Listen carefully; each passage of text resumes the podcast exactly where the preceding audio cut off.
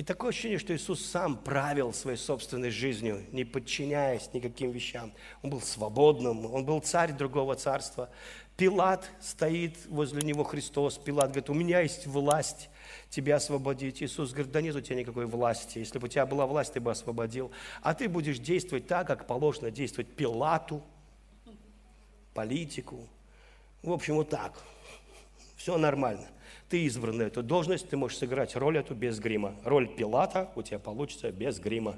Вот. И потому что ты будешь прогибаться под мнение тех людей или тех, что говорят иудеи, что говорят римляне, и ты сделаешь то, что должен делать. Вот и все. Я на это и пришел, чтобы умереть и заплатить за все ваши грехи. И, я, и это произойдет.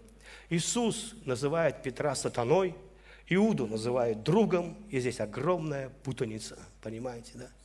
Потому что для него сатана тот, кто отталкивает его от креста, а друг тот, кто толкает на крест. Потому что желание Иисуса – это любить тебя. И все его желание. И все, что мешает ему любить тебя, это сатана. И он не хочет с этим смиряться, понимаете? И он полностью искупил тебя от ада, от смерти. И он говорил, что на земле будет горе людям, живущим на земле, что много бед будет на земле. И ты не можешь взять и промолить это. Понимаете, ты не можешь, ты некомпетентен взять и что-то промолить. Вот. И ну, некоторые связывают, конечно, дьявола, но это то же самое, что кидать в него палками. А, потому что есть вещи, которые тебе Бог доверяет, а есть вещи, которые ты ничего не можешь сделать. Вот. И еще потому что церковь очень ограничена в своей власти – она лимитирована, возможно, даже самим Богом лимитирована. А, с одной стороны, он говорит, я даю вам власть, а с другой стороны, я смотрю на христиан и говорю, Господи, не дай Бог им власть. А, по сути, если бы у церкви была власть, она бы уничтожила эту землю несколько раз. Ну, прокляла бы Путина, Зеленского, там, Обаму, Обама бы не прожил даже нисколько. Э, там все бы сдохли вообще, засохли бы, как смоковницы.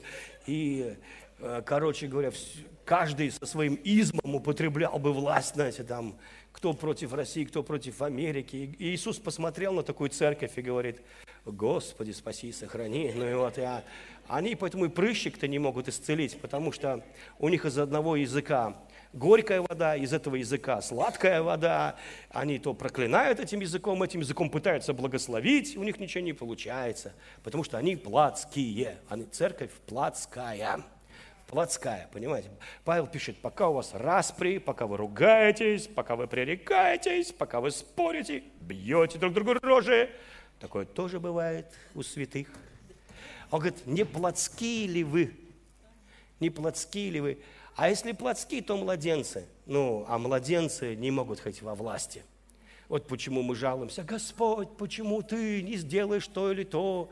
Господь говорит, это ты должен был делать, но ты не можешь, потому что ты плотской, ты злой, обозленный, проклинающий, ненавидящий, понимаете, ты э, даже расист в каком-то смысле, знаете, против кого-то. И поэтому как я тебя буду? Ты должен понять, какого ты царства человек. Ты должен побеждать зло. И вы знаете, и для этого тебе дана благодать. Ну, как только Бог дал благодать, вы знаете, что Сара – это благодать, аминь и Бог назвал Сара. Ну, то есть это благодать. А Авраам, отец верующих, он Авраам, папа вер, веры. И вот когда вера поженилась с благодатью, у них родился Исаак. Аминь. Радость. Случилась радость. Но кто первый хочет воспользоваться благодатью? Сарой. Плоть, Авимелех. Авимелех, давай ее к себе в Гомер, выходит весь в прыщах, полный геморроя, все царство страдает – и говорит, ты что, говорит, это вы со мной сделали, товарищи? А Господь говорит, ты что полез на благодать, плоть? Это не твое дело. Благодать принадлежит Духу. Аминь. Благодать принадлежит вере. Благодать должна использована быть на добро, на веру, она верой. Аминь а не твоя плоть. И поэтому христиане часто, они думают, ну, я под благодатью, поэтому айда грешить. И потом смотрят, у них проблемы в жизни, много чего, потому что Бог поругаем не бывает. И нам очень важно э, стать зрелыми, и Бог торопит нас. И я часто слышу, как э, проповедники, пророки, хорошие пророки, мои друзья, и у них есть видение. Ну, я вам скажу, что Я даже не буду рассказывать эти видения, чтобы никого не пугать. Ну, просто никого не пугать, потому что ничего хорошего они там в видениях ну, не видят на ближайшее будущее. Но когда я сам ну, пугаюсь этого и думаю, Господь, а что ты мне говоришь? Ну, это может быть там что-то другое. И Господь мне говорит немножко по-другому.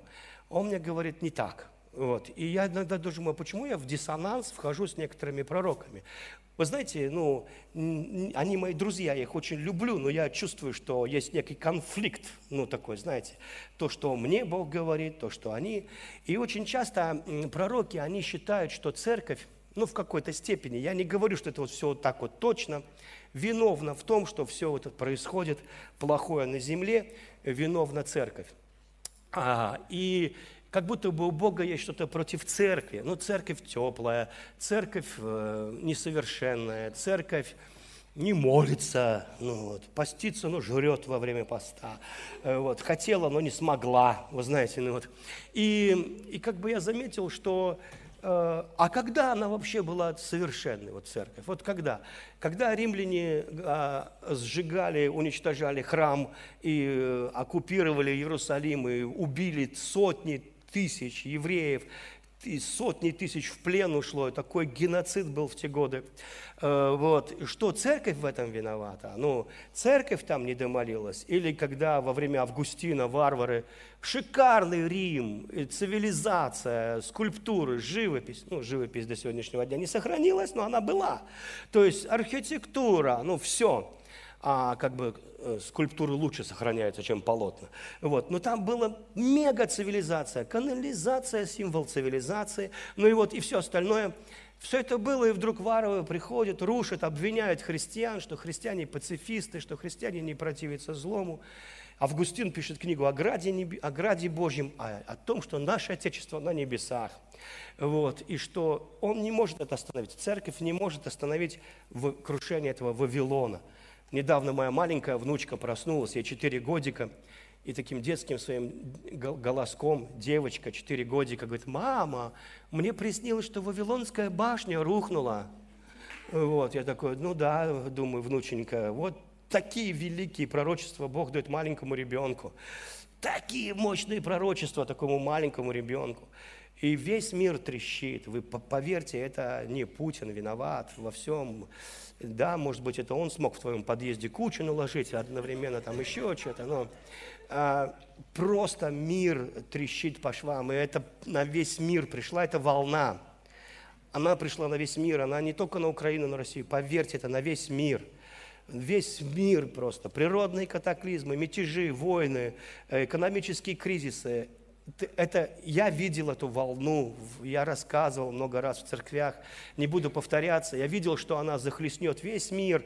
Не будет такого человека, которого это минует. Это выше гор волна была, она от горизонта, от края земли до края земли. Спастись невозможно, только если ты в Иисусе Христе. А, только ты в Иисусе Христе. И я видел, что я сплыву на скале э, по городу, где люди напуганные, мало людей в городе. И, я говорю, смотрите, скала, на которой я стою, не тонет. И это было дивно, чудно, потому что она тяжелая, гранитная скала плыла по реке и не тонула. И вы знаете, и мне нравится жить в сфере сверхъестественного. Я призываю вас войти в сверхъестественное, которое надмирное. Понимаете, Иисус, Он сверхъестественный, ты Его ученик – и твоя жизнь может быть благословлена сверхъестественным образом. И когда естественные вещи уходят из-под ног, ты понимаешь, только Господь может мне помочь. И тут вера начинает включаться твоя. Вот. И на самом деле ты можешь изобиловать и процветать даже в трудные времена. И я чувствую радость Бога том, что Он сейчас будет изливать заботу на своих сыновей и дочерей. Вы знаете, с одной стороны, люди говорят, ой, какое ужасное время, а с другой стороны, я вижу радость Бога, который говорит, ну, наконец-таки, наконец-таки не зависит только от меня, наконец-таки я их буду благословлять, и они будут увидеть, что жив Господь, вот. я буду их бизнес благословлять, я буду поднимать их, у них будут деньги больше, чем до кризиса. Аминь. И, и люди такие, и люди многие живут в страхе. Они не живут силой Бога, они живут страхами, новостями, парализованные, понимаете, вот этим страхом. И они тонут, христиане тонут. Их маленькие лодочки тонут в пучине вот этих э, вещей, потому что дырки в лодочках образуются от страха, от страха от этого, который, ой, а что будет, а что будет там, а вдруг ядерная война или еще чего-то. Ну, вы знаете, я раньше думал, как мой друг сказал один, он всегда такой, знаете, бесстрашный человек, с такой немножко кисловатой физиономией, такой, такой, такой рожа такая немножко такая, знаете, всегда недовольная такая все время. Вот. Вот, и он всегда говорил, Сережа, кризис – это ерунда, это ты, кто-то сопеля в Мерседес просто пересел, а кто-то сопеля в Жигули пересел. Главное это, чтобы войны не было. Я так слушал да, думаю, ты прав. Но сейчас, когда я вижу вот все, что происходит, я понял, да нет, но это не самое страшное. Это страшно, это все плохо. Но страшно, когда ты без Бога. Вот когда ты с Богом, ты все, Давид говорит, даже если ополчится на меня война, и тогда буду надеяться. Потому что я, говорит, уверен в Твоей благости, я уверен в Твоей доброте, я уверен в Твоей заботе. Потому что это невозможно. И сегодня, вот это первая тема. Я очень хочу, чтобы вы оказались, ощутили эту заботу Бога, оказались такими младенцами в руках. Вы знаете, вот эм, по сути, мы с вами очень полярными должны быть людьми. От глупого младенца до мудреца – это все один ты. Павел пишет, будьте младенцами на зло. А одновременно говорит, будьте совершенны умом. Представляешь, в одном человеке сочетается, это такое у духовных людей такое может быть. С одной стороны, ты в руках Бога Отца сопишь, ты не знаешь даже курс валют. Вы знаете, вот младенец, он, может быть, там ядерный гриб на горизонте, он спит, ну, вот, он вообще не в теме, сколько баксы стоят, сколько евро, кто сейчас президент – мне очень нравится Иисус. Фарисеи его там атаковали, придумали хитрый план. Они такие в, шашки, в шахматы с Богом играли. И говорят, учитель, знаете, мы знаем, что ты праведно судишь, и что ты нелицеприятен. Они давно это поняли на своих рожах, что он нелицеприятен. И вот, и праведно все судишь, и справедлив. Скажи нам, пожалуйста, скажи нам, позволительно ли давать подать кесарю? Вы все такие, еврейский ум, так сказать, в эпогее своего, так сказать, торжества. Вилка конем, если скажет позволительно, ага, значит против еврея. Если скажет непозволительно, то против Рима. Нет никакого выхода. И вы знаете, мне нравится Иисус, он как ребенок. Такое чувство, что он даже не знает, что изображено на деньгах – он говорит, отдайте мне сюда монету, дайте-ка посмотрю монету. Они дают ему монету, он такой, а что изображение? Он, нет, не так. Они ему дают монету, он ее поймал, такой, вок, говорит, орел. Ха-ха-ха, шучу, ну ладно. И он берет и говорит, чье на нем изображение? Они такие все, ки, они такие, кесаря. Он говорит, все, говорит, кесарю, отдавайте, держи монету. Кесарю, кесарева, Богу Божье. Выкрутился. Такой хитрый план – вы понимаете, и вот сочетание в Иисусе полного такого какого-то доверия Богу Отцу, абсолютное упование, что ты в Его руках, я верю, что это дойдут, дойдет до наших сердец не очень сильно. И одновременно премудрость, которой невозможно противостоять. И я думаю, Иисус, какой ты интересный. Ты одновременно ягненок, который, ну, ягненка все могут сожрать, ну, кому не лень. Кажется, но не получается, потому что он одновременно лев. И с этим уже ничего не поделаешь. Вот. И ты думаешь, как так? И, э, в духовном мире Иисус ягненок, если бы тебе Бог открыл духовные глаза, если не открывать, просто книгу Откровения, открой, там все видно. Вот. Там написано, что у него было семь очей у Агнца, семь очей, семь рогов, которые суть, семь духов, озирающих всю землю. То есть Иисус был настолько, вот, нет такого места, которое бы он не видел, нет такого голоса, который бы он не слышал, нет такой молитвы, которой бы он не не, не услышал, понимаете, да? И вот когда ты понимаешь его могущество, он вроде бы слабый ягненок, но побеждает всех этих зверей демонических, которые выставили, всех этих драконов, всех этих антихристов, просто духом уст. И одновременно он лев. И вот христиане, его дети, ученики Иисуса, а мы же ученики, может быть, кто-то не знает, ну, может, ты не знал, что ты записался, когда ты спасся, ты стал учеником Иисуса Христа. Ты, ты как бы хотел спастись, но чтобы еще и учеником быть, ты не готов. Бывает же такое. Мы, конечно, спаслись, нам не надо этот ад, но Бог спас тебя, чтобы ты был учеником Иисуса. Так или нет? Ну, если я отдаю ребенка учиться на фортепиано, я спрашиваю, узнаю об мастере. Мастер, ты сам-то умеешь играть ну, на фортепиано? Он говорит, да я так как бы сейчас в, Ютубе изучаю и одновременно других учу. Нет, нет, понимаете, то есть мы, мы отдаем к тому, кто мастер. Так или нет? Аминь. Вот. И по сути э, ученик, он должен быть как мастер, и для него будет достаточно этого. То есть, если ты станешь одновременно ягненком и львом, нормально будет твоя жизнь, нормально, аминь. Хорошо, ты добился успеха. Понимаешь? А если ты как бы овцы-волк все время, вот, ну, шучу. Мы должны понять, кто мы. И когда ты приходишь к мастеру, я, знаете, тут, э, не знаю, у меня получится или нет, а вот, я попытаюсь это. Смотрите, ученик Иисуса, первое, кто твой мастер? Зачем вообще ты пошел к нему в ученики? и чему ты хочешь, вообще, если хочешь, конечно, чему ты хочешь у него научиться. Ты прослушиваешь курс для общего развития, или ты хочешь диплому, ну, чтобы мастер дал тебе диплом, что ты специалист. Вот э, я понимаю, что это первый раз, может быть, многие из вас такое слушаете меня с, с, напуганно. А, мы не знали. Вы принять? Ну, нет, нет проблем. Можно прослушивать курс. Это, это нет проблем. Вот. И дальше. И э, если просто прослушиваешь курс для общего развития, то экзамен тебе не нужен. Диплом тоже не нужен. Если ты пришел к мастеру, которого зовут Господь Иисус Христос, то чему ты хочешь у него научиться? Хочешь научиться его любви? Тогда придет враг, и ты поймешь, научился ты или нет. Иисус говорит, что толку, что вы любите тех, кто любит вас? Какая вам награда? Но так же делают и язычники, они любят тех, кто любит их. Но если вы любите врагов ваших, у вас будет награда. А? Мы об этом не... Награда? Друг мой, награда. И ты будешь очень удивлен, как ты будешь благословлен. И тут, и там. И тут, и там будешь благословлен. Потому что научился любить врагов. Прям плачешь от любви к ним. Ты знаешь, у тебя будет награда.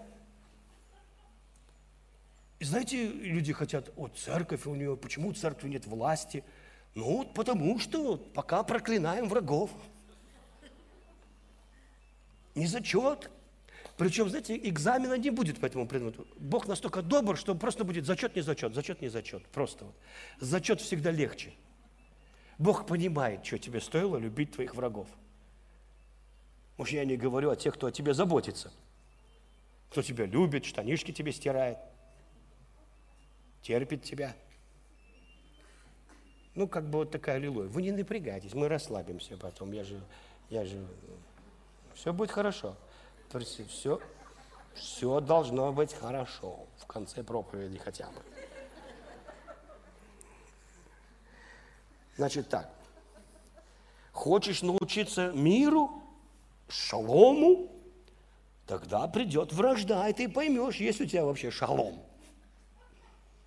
Или шалома нету. Хочешь научиться его терпению, а оно тебе надо – Лучше прослушаем курс. Хочешь научиться милости? А оно тебе вообще надо? Оставайся уж лучше посетителем курса. Ведь время сейчас, ведь времена сейчас тяжкие. Тяжкие. Ну, а что касается меня, лично меня, тебе-то что? Я иду за ним. Как иду? Думаю, как твердый, уверенный двоечник. В основном с ошибками. Но, понимаешь, но лучше в ту сторону. Я не считаю, что я чего-то достиг. Вы со мной? Я не считаю. Но Бог очень хочет, чтобы мы э, с вами слушали то, что я сейчас буду говорить. Внимательно. Я думаю, вот смотрю на жестокость, которая сейчас в мире проявляется со всех сторон. И иногда я прошу, ну, очень часто молюсь, ну, честно говоря, очень часто я плачу просто во время молитвы, когда слышу о жестокости, которая происходит, о, об этой ненависти, и христианской ненависти, и, ну, и так далее. Вот, и христиане тоже полны ненависти. Меня даже очень часто оскорбляют, они пытаются укусить. А, но это не сильно меня цепляет, если честно. Да, я их понимаю. Я понимаю, что люди находятся в обстоятельствах. Но одновременно мне пишут удивительные люди. Просто удивительные. Одна сестра пишет, моей дочери 13 лет, мы прячемся в подвале, над нами все сыпется, потолок, все – а подвал у нас плохой, а дом у нас частный. Я говорю, доченька, ты не боишься, они из Мариуполя.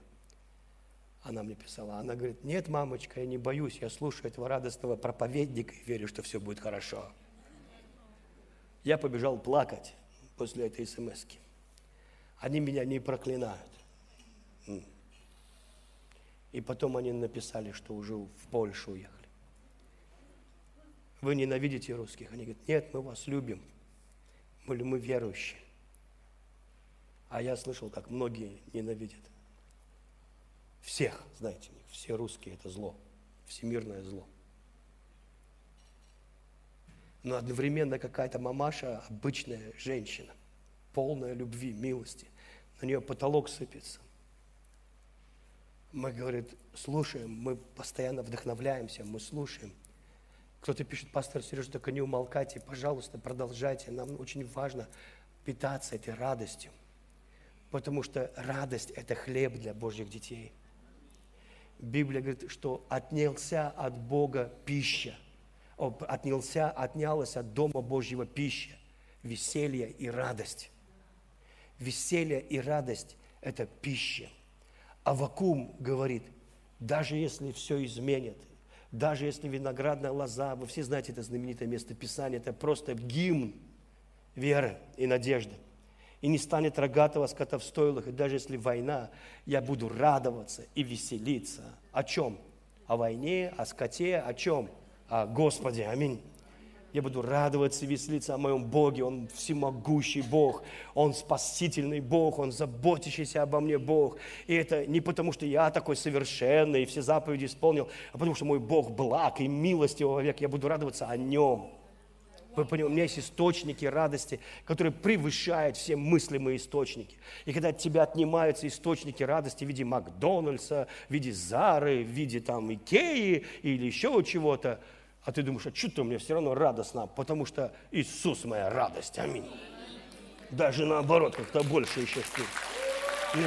Потому что, когда ты думаешь, «Ну, что может быть? И вы знаете, по сути, я хочу сказать, что э, даже вам прочитаю, э, такая Матфея 18 глава, как раз тогда ученики спрашивают Иисуса, кто первый в Царстве Небесном? Иисус подозвал ребенка, дитя, поставил его перед ними и сказал, верно слово, откажись от себя, будь как дети, без этого нет вам Царства Небесного. Кто умолит себя, да вот такого ребенка, тот первый в Царстве Небесном. Первый – это самый важный, первый. Помните, когда Иисус говорит, много было званых, и говорит, когда ты выбираешь себе место, не садись впереди, сядь сзади, и тебя позовут, и тебя будет честь, и тебя позовут вперед, скажут, пройди сюда, уважаемый человек, садись впереди, и ты будешь почтен. И мы будем удивлены, что на небесах совершенно не так распределяется первенство, потому что культура неба отличается от земли радикально – радикально. Иисус говорит, если ты будешь как ребенок, умолишь себя как ребенок, ты будешь самый великий в Царстве Небесном. Другой перевод. Понимаете, на земле мы судим друг друга по плодам, по позиции. И люди очень хотят позицию. Они хотят какую-то позицию в жизни занимать. Для мужчин бывает го, э, такая, знаете, гордые, мужчины гордые, им обязательно надо позицию какую-то иметь. Э, хоть что-то, хоть какой-то титул там или еще чего-то. И когда этой позиции нет у них, они в депрессию впадают или еще чего-то. Но когда ты начинаешь жить небом, ты наоборот выбираешь самую маленькую позицию, чтобы быть великим в Царстве Небесном. Это так глупо, когда люди все время говорят, почтите меня, почтите меня. Они думают, что Бог такой. Бог Отец – это самый кроткий, самый смиренный, самый услужливый. Он обслуживает всю эту землю, он обслуживает маленьких птиц. Он говорит, посмотрите, как Бог заботится о лилиях. Он обслуживает лилии, он обслуживает человека, он обслуживает все. Он как слуга. И он невероятно кроток.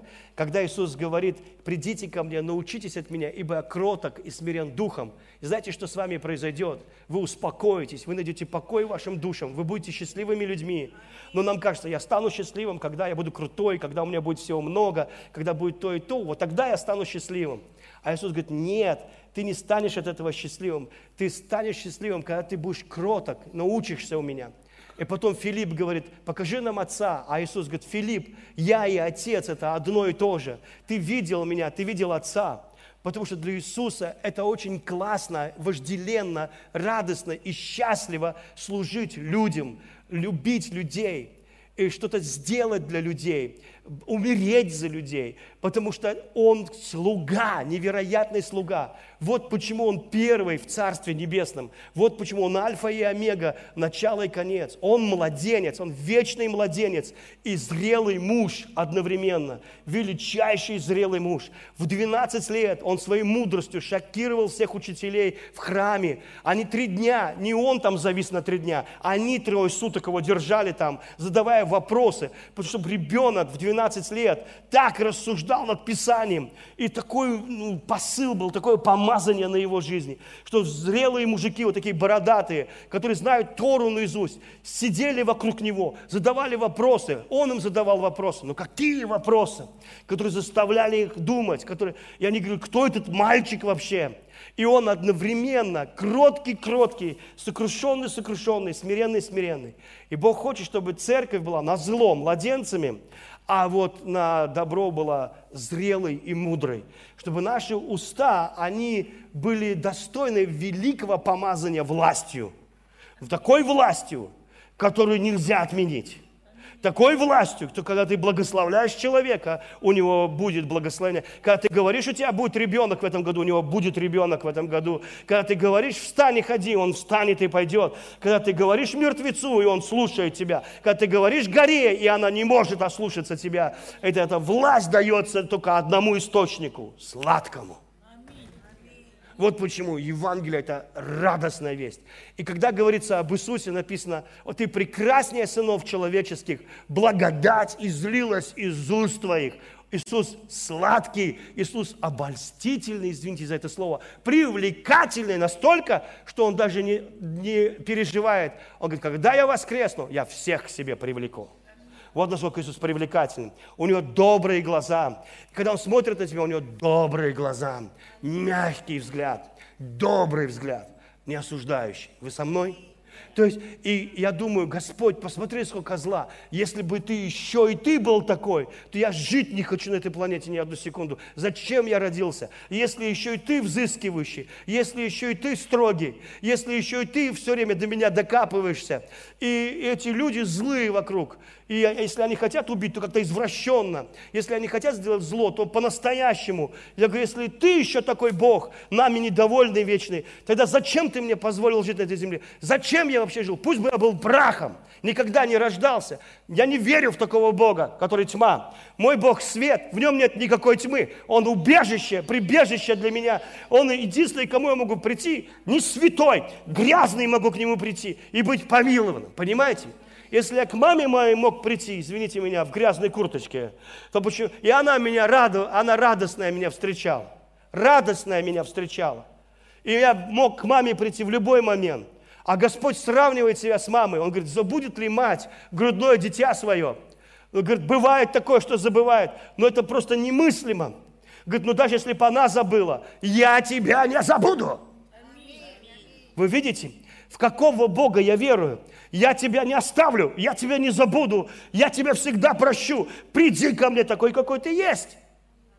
Я, я, я, я помню, вышел во двор, я рассказывал это, знаете, тогда же не было одежды, чтобы купить там. А мама шила, куртку мне сшила, модную такой, на молнии, такие манжеты, знаете, беленькая, белая такая, стильная, из журнала «Бурда» или что-то такое. Она умела шить. Вот. И я вышел на улицу, одел ее, знаете, вышел, и Боря с пацанами. Серега, привет! Хочешь на мопеде прокатиться? Я говорю, давай. Ну, а я никогда не катался на мопеде. А я говорю, а как? Он говорит, вот так сцепление отжимаешь, даешь газу, отпускаешь сцепление и поехал. Я понял.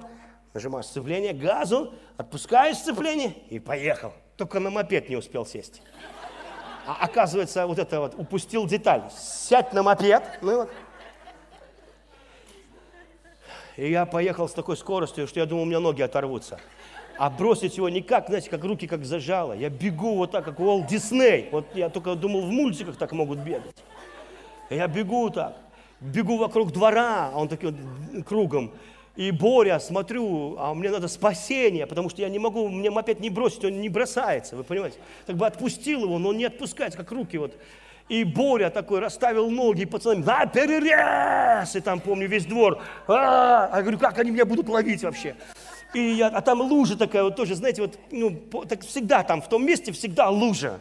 И вот когда она подсыхает, она такая, вот такая она становится уже, знаете, я в нее забегаю, подскальзываюсь в ней, падаю, мопед сверху, слышу, шипит цилиндр горячий в грязи, грязь заливается аж под курточку сюда, а мне так хорошо, никуда не бегу, и вроде ничего не сломал, вы понимаете, удачно приземлился. И я помню, вот только мама меня выпустила, проводила, дверь за мной закрыла. Я не знаю, может, три минуты прошло, сколько я там бегал. И я такой поднимаюсь, звоню, беленькая курточка святости полностью осквернена. И мама открывает дверь, и как давай смеяться.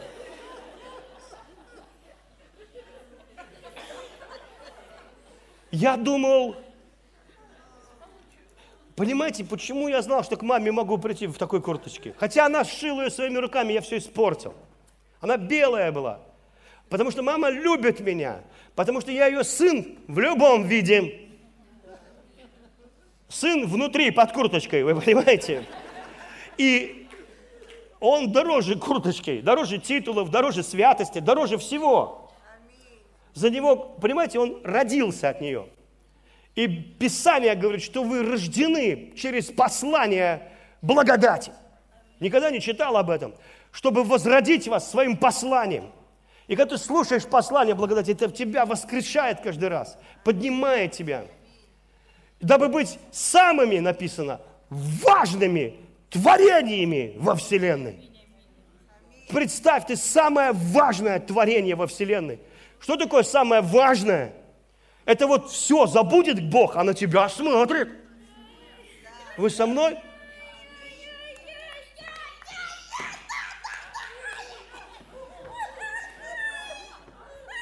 Самый важный человек в мире, важнее Гавриила, важнее Михаила, важнее шестиокого, многоокого Серафима, который весь в глазах, это же под мышками глаза.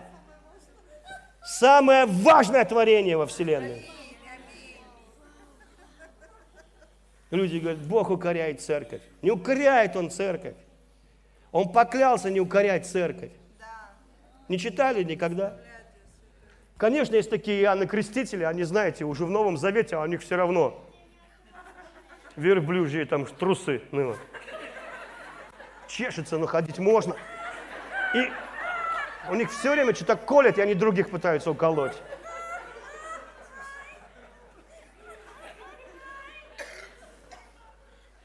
От чего вы, мне пишут? от чего вы не обличаете вашего царя?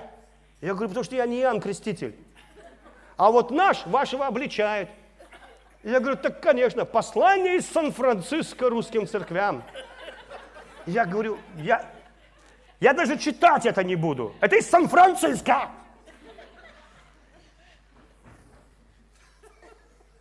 Вы знаете, у вас в стране нет свободы. Старая-старая притча времен Брежнева.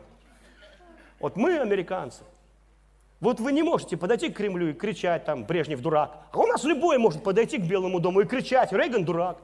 А русские говорят, и у нас любой может подойти к Белому дому и кричать «Рейган дурак». Любой.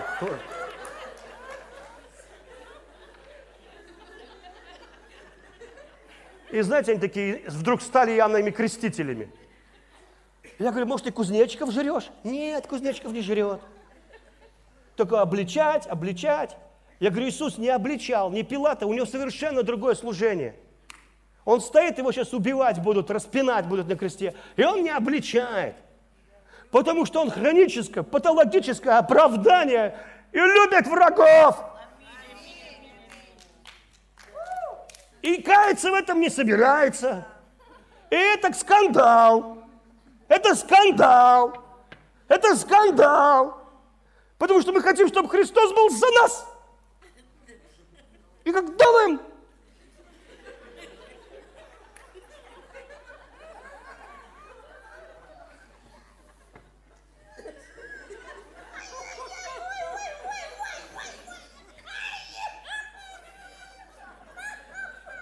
Какой-то румын.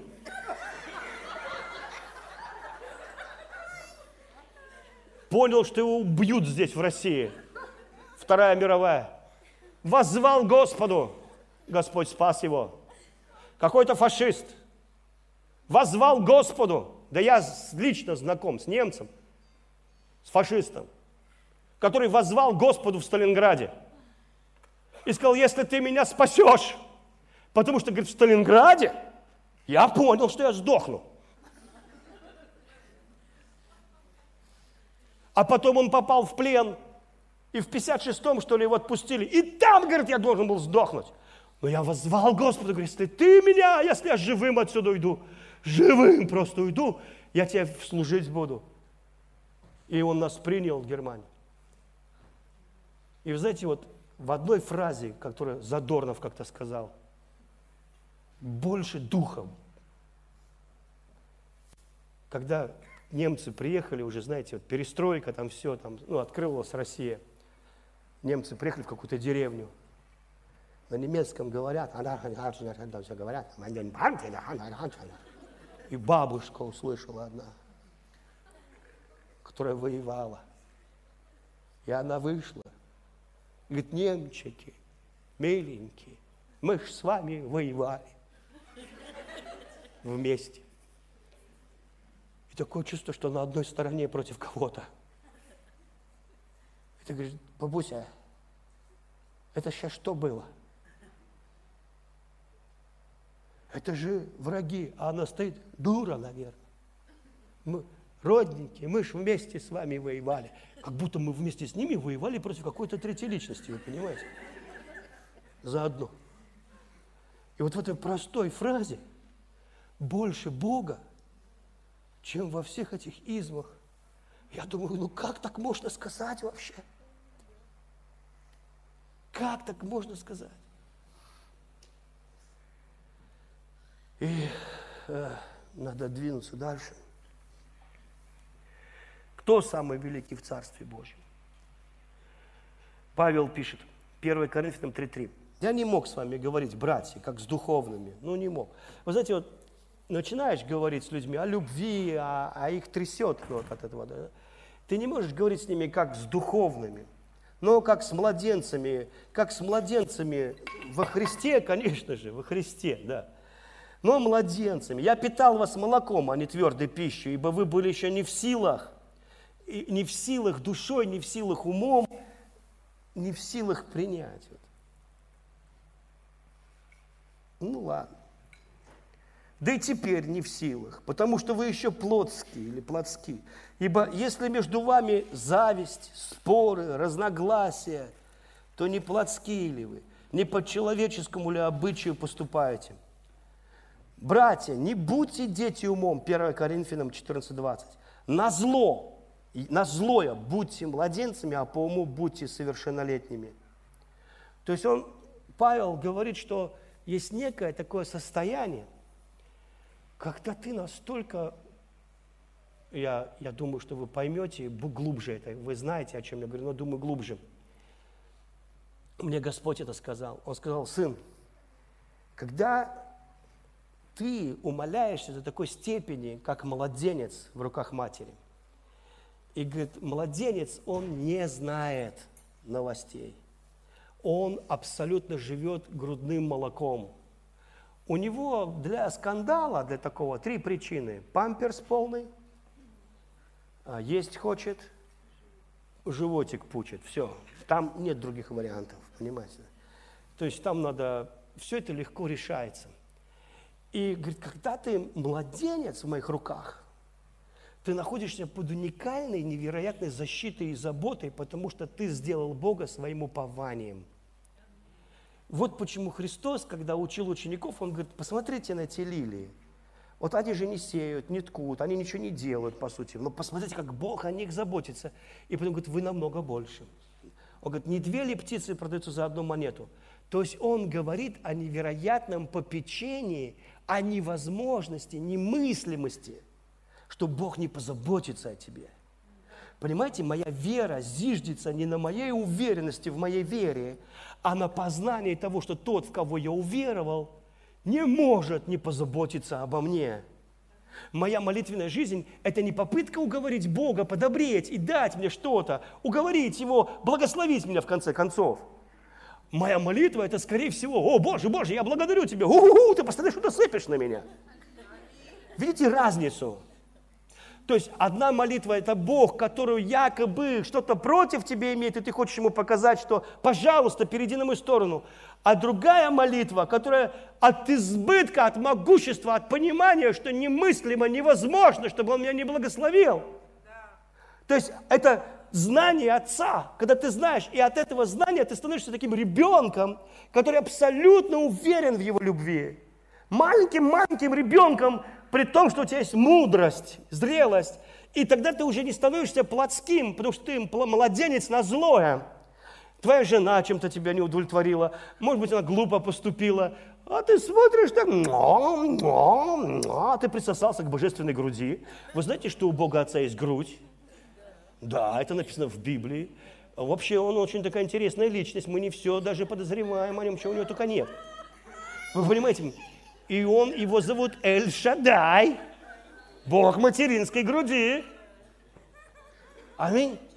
Если ты не присоседился, не присосался, то ты не живешь от изобилия его благости. А это происходит, когда ты успокоился, мой друг. Когда ты понимаешь, что, и ты кушаешь от его изобилия. Твоя молитвенная жизнь, она не такая, о, Господь, ты весь в стрессе. Ты ходатайствуешь за народ. И Господь такой смотрит, говорит, я не знаю, что он делает. Молитвенники, вы знаете. И я смотрю, это куча сирот, вот, которые уговаривают Бога подобреть и обратить на них внимание. В то время как тот, кто умолился, как ребенок, он вообще не ходатай. Братья, Бог ищет ходатай, Бог ищет дитя. Аминь. Вы знаете, он ищет ходатая. Давайте будем ходатать. Вы знаешь, если ты знаешь Отца, и, то твое ходатайство, оно ну, не такое, вот, как вот ходатайство человека, который пытается переделать Бога. И поэтому младенец, он вообще в защищенности находится. Он, он его немыслимо, Иисус говорит, вы, дети Отца, похищение из руки моего Отца немыслимо, невозможно. Посмотри, какая твоя вера, Бог мой, папочка, и похищение из его руки немыслимо. Я защищен. Когда я смотрю на людей, которые трясутся, переживают, у них не было, они переживают, у них появилось, переживают. Понимаете, все время переживают. Их так и зовут, товарищ переживатель. Они считают, что если не попереживали, то и не служили Господу. Они думают, что на небесах будет орден за переживание. Но в то время, как ордена за переживание не будет, орден будет за упование, за веру.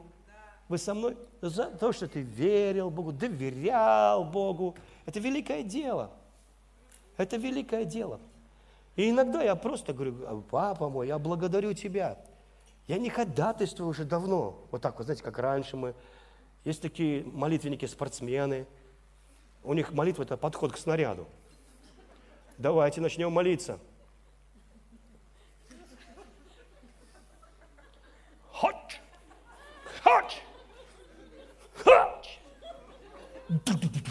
Мы сегодня помолились. Я говорю, ну, ну, по, по, мы взяли что-то в духе.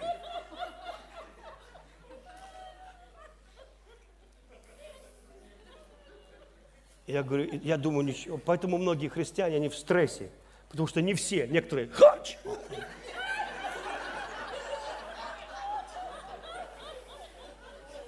А другие просто посмотрели. Вся церковь смотрит, как пастор.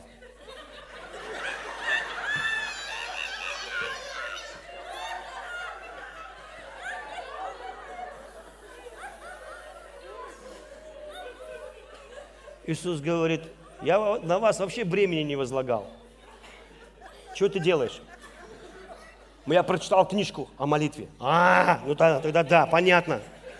Вообще, что ты делаешь? Я на тебя бремен не возлагал. Ты сам это прикатил сюда, эту штангу, и вы все церкви. А если мы все вместе? А если это втроем? Послушайте, Иисус говорит, придите, я сниму ваши бремена. И что он тебя обманул? Твое забрало свое. На мое! И ты такой, я так не могу, Господь, мне твое не снести. Он говорит, нет, я освободил вас от бремени. Послушай, если ты живешь отцом, ты наслаждаешься Богом. Я когда смотрел на Иисуса, как Он служит, тысячи людей исцеляет. Я помню, энкаутер провели, я голос потерял. Потом еще воскресное собрание, пять штук. Потом еще моли, э, служение исцеления – и на служении исцеления я говорил так. Несмыкания связок кончились. я начал думать об Иисусе. Я начал думать, Иисус, а как ты вообще? Пять тысяч, десять тысяч. Это же я каждый раз, дьявол, шарам бараба. Он такой, нет, не выгоняйте меня. Пошел вон, ладно, я ушел. Ну и вот. Потом следующий, вы понимаете. Потом за исцеление надо со властью, выйди, вы... Потом раз, голос кончился. Я думаю, как у Иисуса вообще? Мне кажется, Иисус вообще ходил в покое, знаете, он. Почему ученики за ним ходили? Они бы бросили его сразу. Он говорит, Иисус, давай без нас, мы не можем. Потому что он ходил в покое. Он говорит, я не делаю это моей силой. Отец, который во мне, он трудится. Не живите своей силой, живите мною, я буду работать. И когда, когда такое доверие, пассивность, там написано, если ты возложишь руки на больных, здоровы. Смотри, как легко. Возложил здоровы.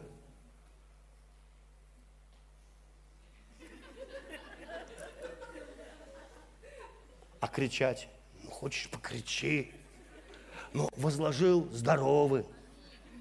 Аминь помазал маслом, исцелились. Понимаете, мы сами насочиняли себе кучу всего, барьеров, которые нам трудно преодолеть. Потом люди говорят, я что-то в церковь не могу так ходить, я что-то устал, а надо. Шесть дней работал, седьмой пропал зря.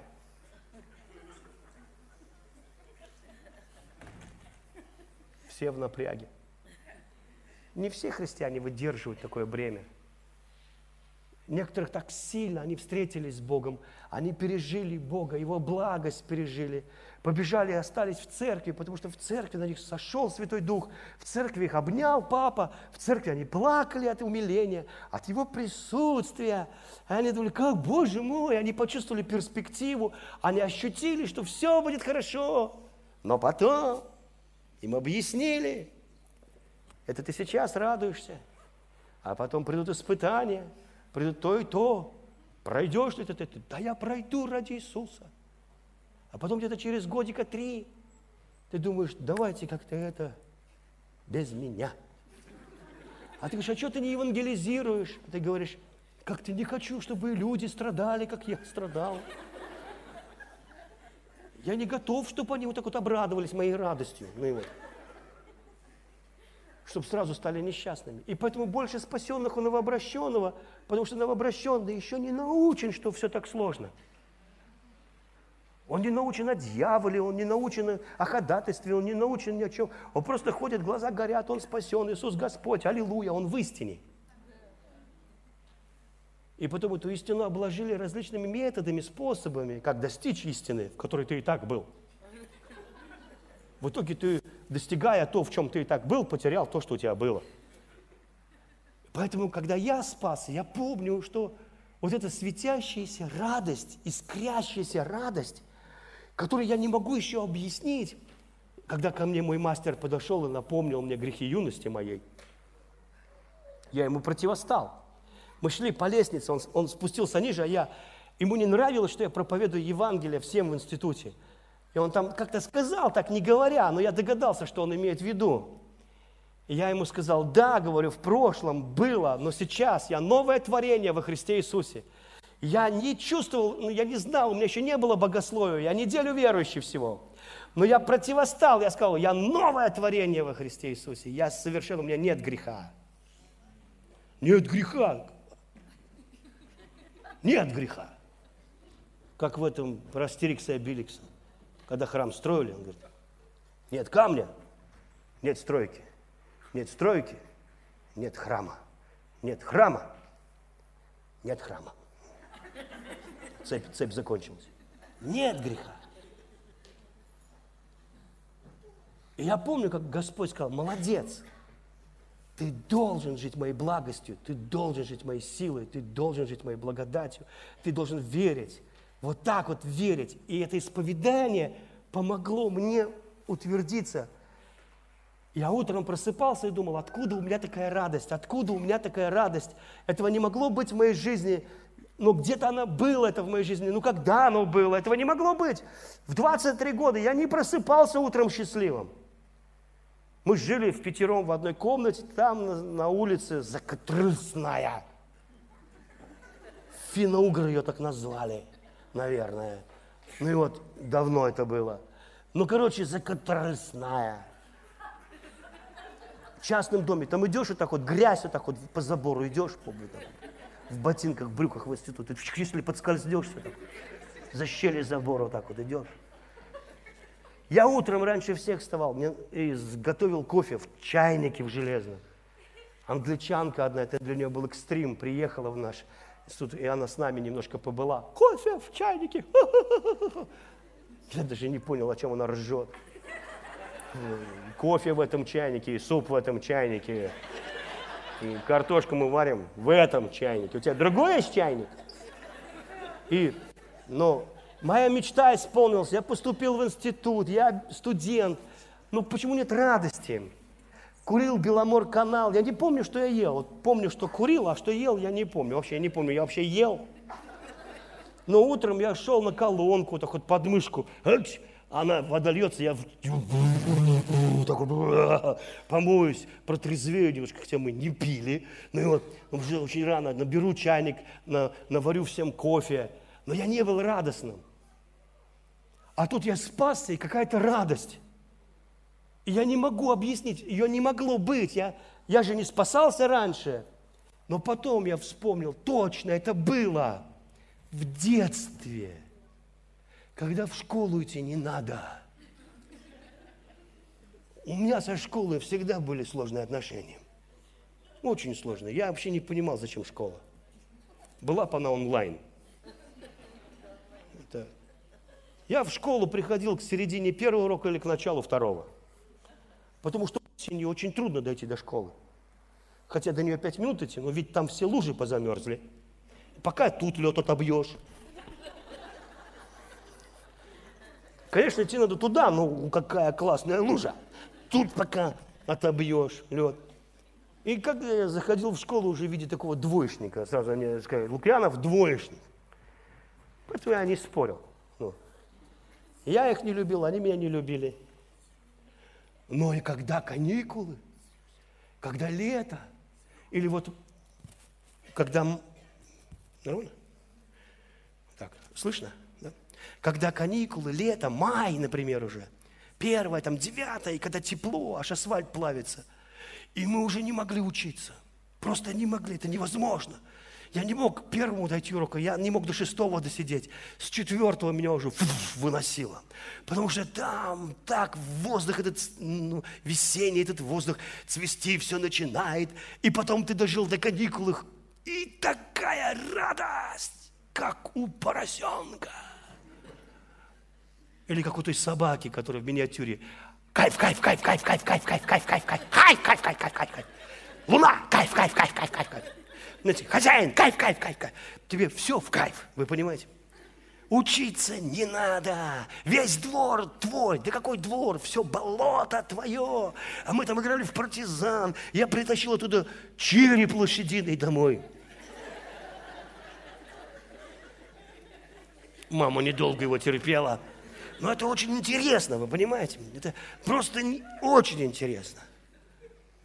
И у нас был музей, у нас были гранаты дома. Сейчас, конечно, это нельзя иметь. Ну, в детстве у нас все штык-ножи были, все, знаете, мы что-нибудь взорвем на природе. Пацаны. Сейчас это уже теракт, но тогда... Вы знаете, это была очень интересная жизнь. Компьютеров не было, и мы играли по-настоящему. Реально в подвале, реально в гестапо, реально. Ну вот, во все. И это такая свобода, потому что ты беззаботный. Ты беззаботный. Понимаете? У тебя есть родители, они одели тебе штаны, тебе все равно какие, даже все равно, что ты их не так одел. Тебе говорит, майку переверни, а какая разница. Ну вот. И вы уже все, а там девчонки, а это вообще весело. Девчонки, они очень украшают мир. Во-первых, с ними всегда воюешь, бомбишь их, сражаешься. Я даже один раз их бензином поливал, поджег его, пока намахивался, все на себя вылил. Я говорю, Серега, ты горишь. Я говорю, а, потушили. Я весь в шрамах. У меня здесь есть, вот здесь стакан. Я на стакан прыгнул разбитый. Про голову я вообще не говорю. Думаете, а что я такой интеллектуальный? Сейчас уже редко какой подросток со второго этажа головой вниз упадет. Вы понимаете? Я облазил все стройки, все трубы. Очень страшно, когда последняя скопа вдруг вынулась.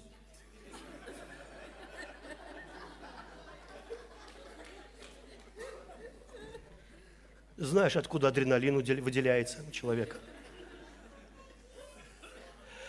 И мы были счастливыми. А вот я взрослый. Почему я такой радостный? Почему я счастливый?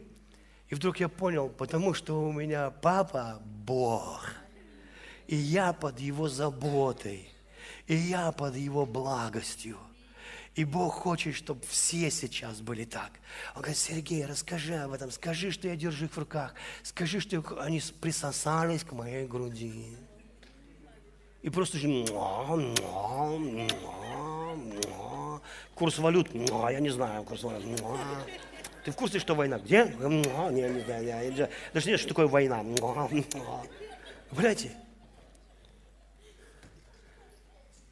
Чтобы ты жил под его заботой. На злое был младенцем, но одновременно был мудрым, одновременно не плотским. Когда ты живешь под его заботой, ты начинаешь дарить ее другим – ты начинаешь также относиться к другим. Ты не очень требовательный к другим. Если ты требовательный к другим, если тебя боятся, если не знают, на какой козе к тебе подъехать, если у тебя 30 приемов, как манипулировать и контролировать человека или еще чего-то, ты плотской, обычный плотской и несвободный. И многие люди, они всю жизнь неосознанно живут своей отверженностью, неприязни к мужчинам, или подозрительности к женщинам, или еще чем-то, какими-то своими комплексами. Потому что они никогда не питались от Бога. Они могут подойти, помолитесь за меня. Что вот за эту стену помолиться? Что за них? Тот же результат. Господь, пусть эта стена исполнится радостью. Я верю. Не. Это труд твоей души. Это ты должен хотя бы один раз сказать «ха-ха-ха-ха-ха». И твой разум скажет, что ты придуриваешься? Тебе ж не смешно. Мне смешно. Да ладно, хватит лицемерить. Написано, что во мне живет радость. Славная, неизреченная. Пора, пора ее изречь. Ха-ха-ха-ха-ха. И вдруг ты перестаешь, решил не контролировать своего мужа. Чтобы он там, бедолага, в спальню к тебе не знал, зайти или не зайти. Ты там, он тут. А ты рада. Ага. Скребется, сволочь. И вы устроили такую преисподню у себя дома. И не понимаете, почему все так плохо.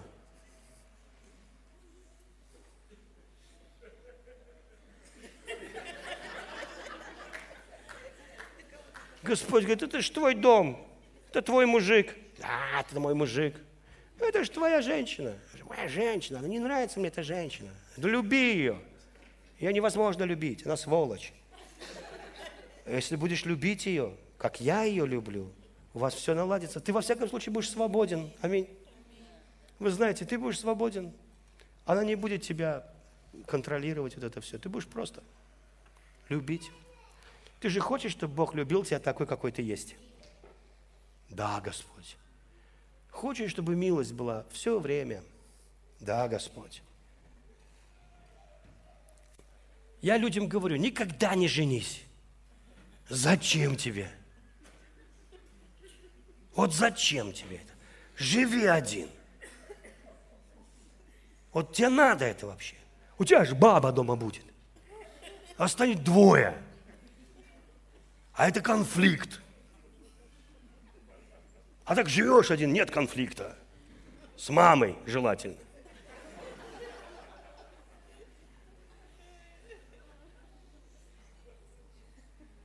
С мамой вообще хорошо. Мама любит во всякое время.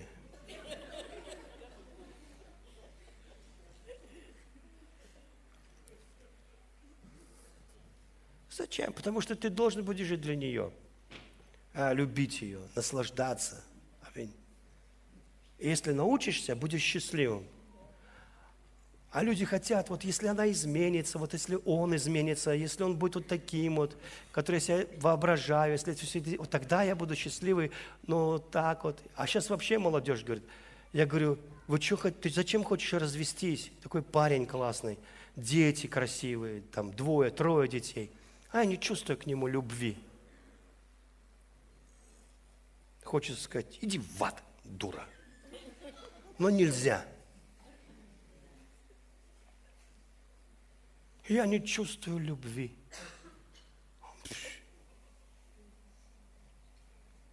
Хочется взять ремень так. Хачка, хачка, хачка. Чувствуешь, чувствуешь, чувствуешь. Чувствую. Я не чувствую любви.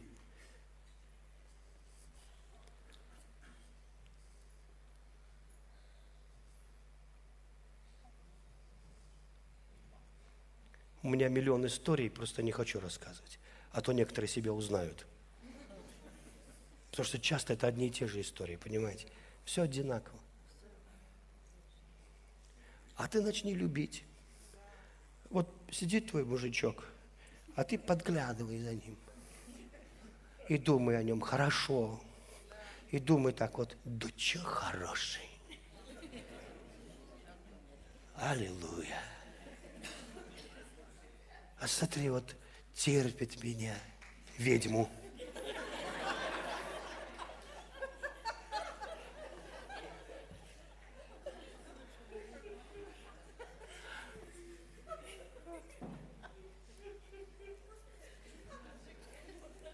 Знаешь, начнешь чувствовать, что любишь. Прям почувствуешь, надо же, кажется, я его люблю. И ты тоже разглядывай свою жену. Ну, тогда она была 40 килограмм назад, можно было разглядывать, и сейчас как бы я... А ты разглядывай с нежностью. Ты разглядывай, втихаря, разглядывай, смотри на нее и думай, да что хорошенькая, да что полненькая такая, да что сладенькая такая, Господи, слава Тебе. А если ты сравниваешь все время с другими, ты будешь такой несчастный все время, обделенный. Все время, ты никогда не дома, понимаете, все время где-то в фантазиях.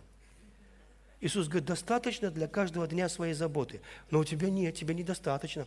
У тебя есть прошлое непрощение. Как вспомнить этих козлов.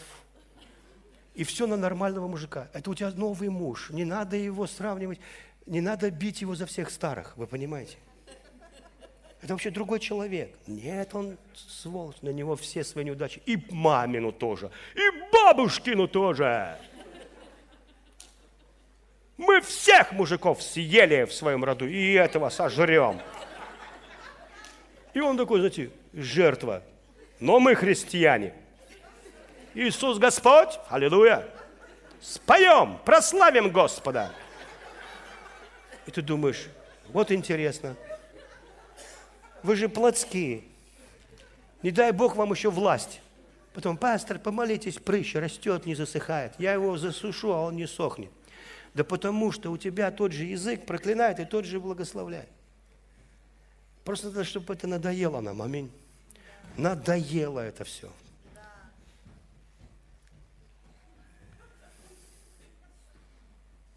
Укоряет ли Бог церковь? На вечернем собрании да разберемся, хорошо? Если кто доживет до вечернего собрания. Если мы живы будем, и Господу угодно будет, если это буду я. Сейчас нельзя уже на что говорить.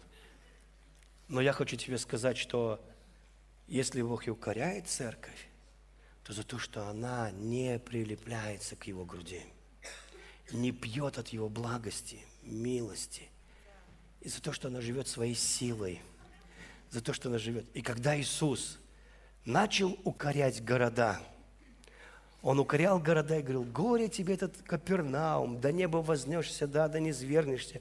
Горе тебе там эти города. Почему он их укорял? Он говорит, посмотрите, сколько доброты, сколько чудес, сколько благости было явлено в ваших городах, а вы это не приняли. Он укорял их за то, что они не принимали Его любовь. Понимаете? Почему в ад не звернется? Потому что столько раз Бог изливал любовь, но, его, но они не принимали эту любовь. Они отказывались от нее. Он въехал в Иерусалим, на Илионскую гору. Честно говоря, я там был, конечно, с туристическим предприятием, да, но я пережил это, я оказался там в духе в тот момент, когда Иисус въезжал туда. Я говорю вам правду, Бог свидетель, я не лгу. Это было неожиданно. Это было неожиданно. Я был в гостях у друзей моих, евреев. Я пришел к ним в гости, проповедовал Евангелие. Они мне кофе сделали, знаете, тогда растворимый кофе, 92 год, бразильский, просто чудо, просто растворился и вкусный. Ну, а другого, ну, я не пил другого.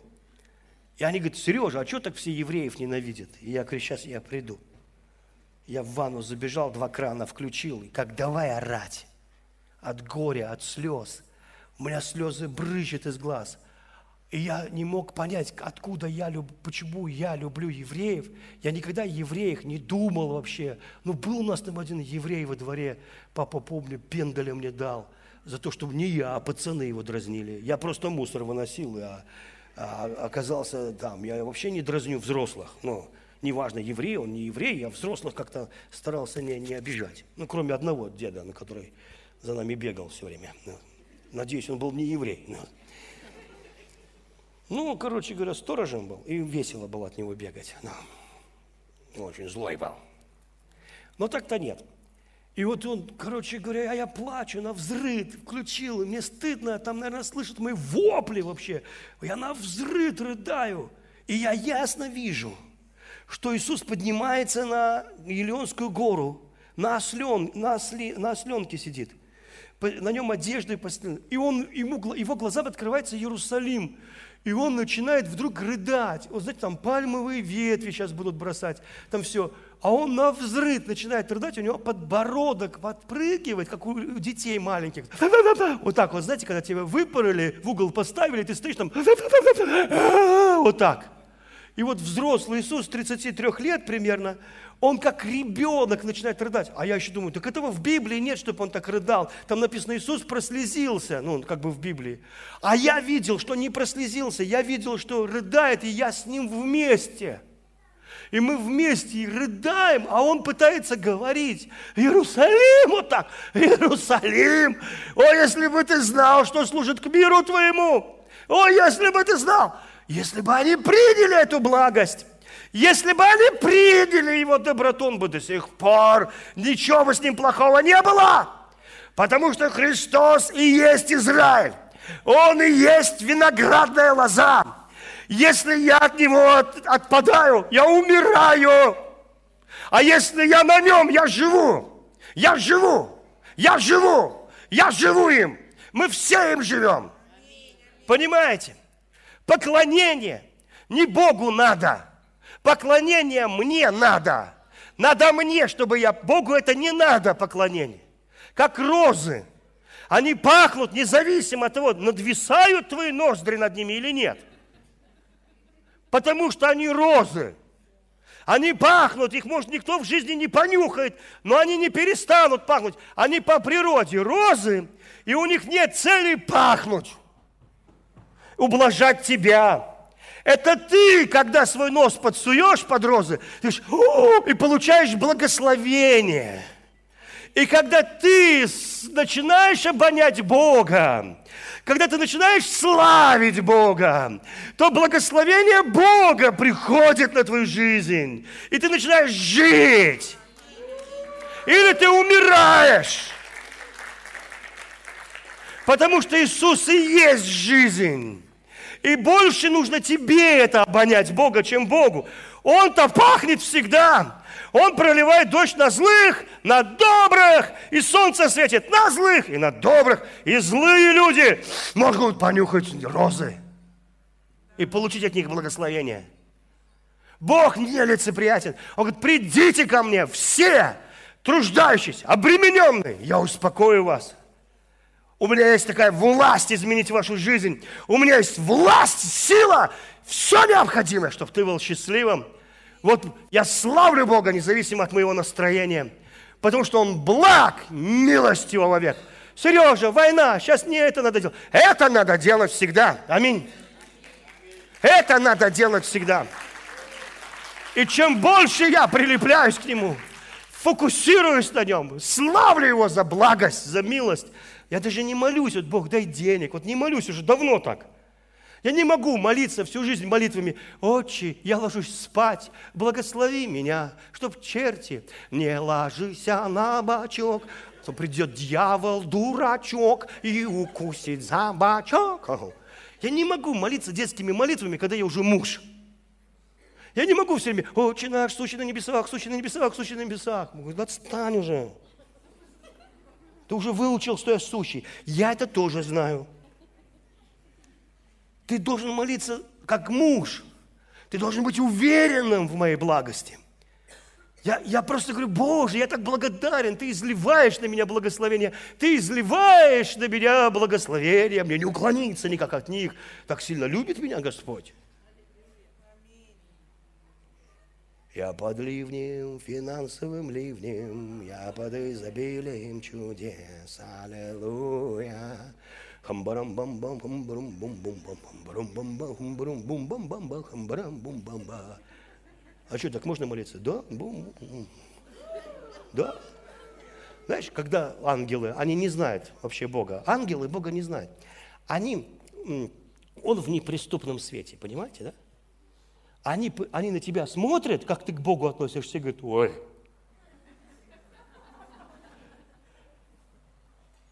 Они всегда, у, всемогущий.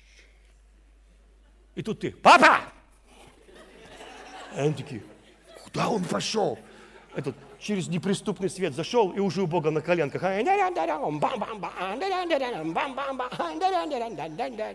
Они такие, что это вообще было? И они, и они ждут откровения от сыновей Божьих. Какой Бог? Он добрый. Он самый лучший отец. Он нежнее самой мягкой бабушки. Ты думал об этом? Бабушка, она смотрит, это внучок уже лысеет. Внучку уже 40. Она говорит, внучочек, ты мой сладенький, ты мой лысенький, уже хороший, ты мой внучочек. Ты бабушка, да, отстань. Да, я тебя погладь. Бабушка, я уже взрослый. Бабушка, у тебя уже правнуки. Я уже внучочек ты мой. На, конфетку. А, послушай, Бог. Бабушка – это часть природы Бога, вы понимаете? Бог, Он, он смотрит на тебя мягким, мягким, добрым взглядом.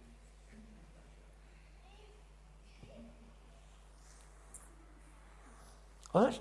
Все знают, что ты обкакался и воняешь. А Бог такой, м-м, иди помою. Мы почему-то думаем, что Бог, Он против нас, понимаете? Да, трудно в это уверовать, я знаю. Деревянные игрушки, бомба в коляске. Папа бил веслом от лодки – Тут Лукьянов пришел и говорит, Бог добрый, не знаем такого. Не знаем такого. Мы вообще не знаем, мы из детского дома. Покайся и веруй ей Евангелие. Ты не можешь все время, я из детского дома, я из детского дома. Ты не можешь все время так. Перестань. То, что было, сплыло. Аминь. Ты не можешь все время вот жить. Да вы просто не знаете, что у меня было. Да мне все равно, что у тебя было. У меня тоже что-то было. У всех что-то было, у всех есть свое прошлое. И ты это прошлое в настоящее принес. Потом ты еще не видишь будущего. Оно еще не случилось, а ты уже живешь, как будто случилось. Плюс сегодня еще проблемы. А потом ты говоришь, у меня остеохондроз, пародонтоз, артоз, портоз, и все, что мне не надо. Потому что довольно для этого дня своей заботы. Хватит тебе сегодняшней заботы. Аминь. Задняя кончилась, аминь. Даже у евреев есть такая песня. То, что было, сплыло, главное начать сначала. Я думаю, вот сидят раввины такие бородатые. Папочка, Отец Небесный, дай услышать Твое Слово, да? То, что было, сплыло, главное начать сначала. А мы то, что было, не сплыло, то, что будет, не приплыло, уже боимся его. Что сейчас приплыло уже. Плюс еще сегодняшние заботы. А как ребенок живет? Эль-Шадай. Присосался к груди отца Эль-Шадай. Аминь. Вот почему Иисус, Навин и Халев, только они вошли в землю обетованную. Потому что все остальные были недовольны. Недовольны. Они не верили, что Бог добрый. Они верили, что Бог есть. Вон он, стол огненный. Вон он Бог. Вот столб облачный, он он Бог.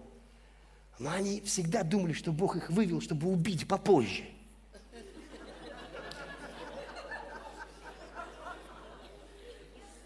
А он нас довел до моря, хочет здесь убить. Потому что мы грешники, Бог нами недоволен. Мы же грешники, ропотники. О, не, мы выжили, слава Богу, танцуем. Потом раз, воды нет. Ах, вот где он нас хочет убить довел нас, чтобы здесь убить. Они всегда, и многие христиане также, они точно так же. Ах, вот почему. Бог здесь мною недоволен, Бог там мною недоволен. И только Иисус Навин и Халев говорили, не грешите против Бога, все хорошо, это наш Бог, Он любит нас. Моя любимая иллюстрация – это когда Иисус Навин и Халев, именно они несли виноградную кисть. Даже Министерство туризма по Израилю на гербе изобразило Иисуса Навина и Халева. Они внесут на шесте виноградную кисть. На шесте! Вы понимаете, что это образ креста? Вы понимаете, что Иисус есть виноградная кисть? И они несут его, пророчески несут, не зная, что несут все благословение. И они несут это, они несли, конечно же, они пробовали по дороге. Потому что когда ты жил 40, в Египте 430 лет, и наконец-таки ты увидел живой виноград, а он огромный, а он бродит. И никто не ел, все просто пробовали, но они опьянели оба. Они единственные были нетрезвые среди 12 соглядатаев. И когда у них спросили, вы, а вы видели великанов? Они сказали, Халев, ты видел великан? Я великан, да, великан, не, не видел великан. А великаны нас видели? Ну, не видели нас великаны. Мы не видели великан. Что вы их слушаете?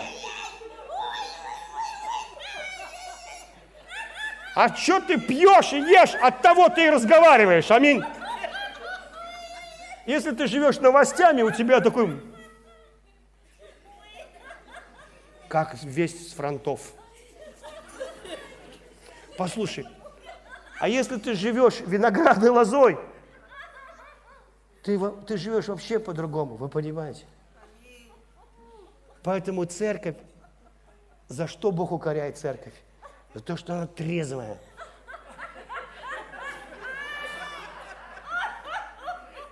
Такой трезвый взгляд на жизнь. Знаете, если бы младенец родился с таким взрослым лицом, такой, знаете, огнем, ё-моё, еще заговорил, я родился в этот жесткий, ужасный, темный мир, засуньте меня назад. Вы понимаете? Нет. Он не в курсе, вы понимаете? А у нас всегда надо что-то делать, чтобы заслужить Божью благость. На самом деле Бог хочет, чтобы мы были. Он так и говорит, хочу, чтобы там, где я, вы были. Я хочу, чтобы вы были со мной, чтобы вы жили мной, моей защитой, моей добротой.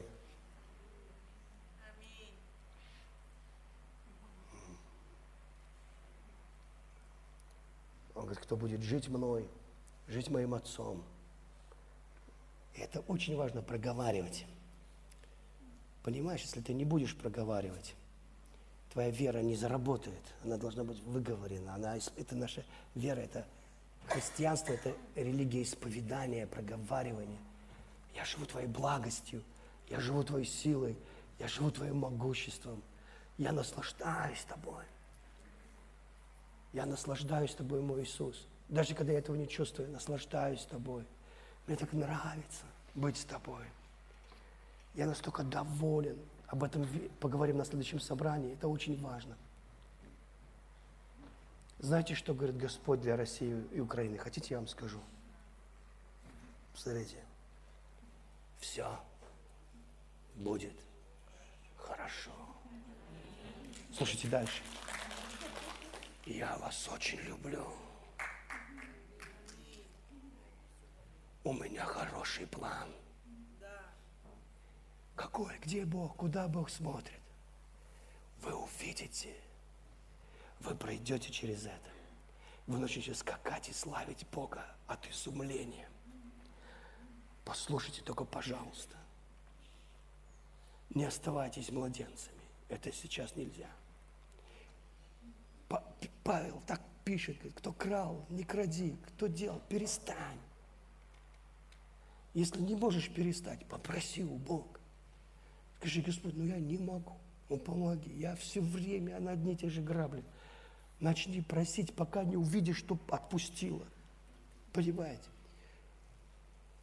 Потому что мы никто не можем своими силами. У меня знакомая одна, она киргизка, она проповедовала в странах, она бандит.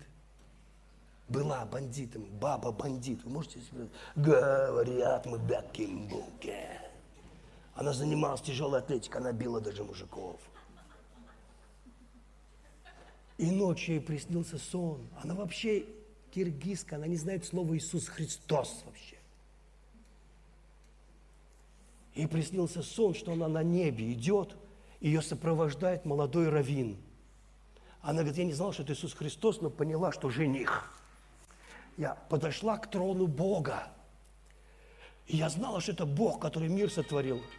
И я знала, что вот этот парень, мой жених, еврей. Я подумала, ладно, вещий сон, прям во сне думала, надо же, у меня муж будет еврей. Согласна. И Бог Отец начал с ней разговаривать, ты моя дочь. И говорит, и после этого, говорит, я не перестала грабить, бить. Но каждый раз, когда я попадала в следственный, подследствие, я говорю, дайте мне бумажку. И писала, папа, освободи меня, я попалась, это твоя дочь. И меня, говорит, отпускали. Каждая моя молитва была отвечена. И три года, говорит, он учил меня из Библии, которую я ни разу не открывала учил меня об Иисусе, учил меня. Я вообще не знала. И потом говорит, я хочу, чтобы ты бросила курить. А она курила три года, у нее папа Бог, она курит три года. С папой Бог ей помогает ну, во всех жизненных обстоятельствах. Она не религиозная вообще. Она говорит, я пыталась бросить, но у меня не получается. Если ты мне поможешь, то тогда брошу. Он говорит, хорошо, и забыла вообще, как курить. Вообще не бросала, вот так. А потом Бог говорит, я хочу, чтобы ты перестала водку пить. Она, ну, водку я перестану. И как нажралась, нахулиганила, попала в тюрьму. В тюрьме следователь говорит, теперь ты пойдешь у меня на 15 лет. А у нее папа прокурор в другой области, Киргизии, мама тоже. Они говорят, доченька, все, что можем, это 8 лет. 8 лет, ты, это никак по-другому. Она говорит, дайте мне бумажку с, с ручкой. Она, и далее она улыбнулась. теперь поздно. Папа, я попалась на 8 лет, это минимум, освободи меня сейчас. В понедельник ее выгнали уже оттуда.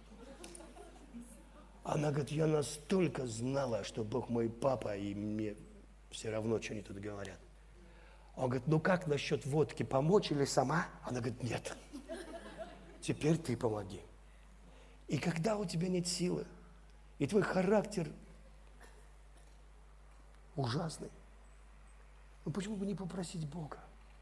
Почему бы не просить Его, пока не увидишь помощь? Господь, освободи меня от этого. Господь, дай мне это. Господь, помоги мне, пожалуйста. Такая тоже молитва работает, вы понимаете? Работает всем.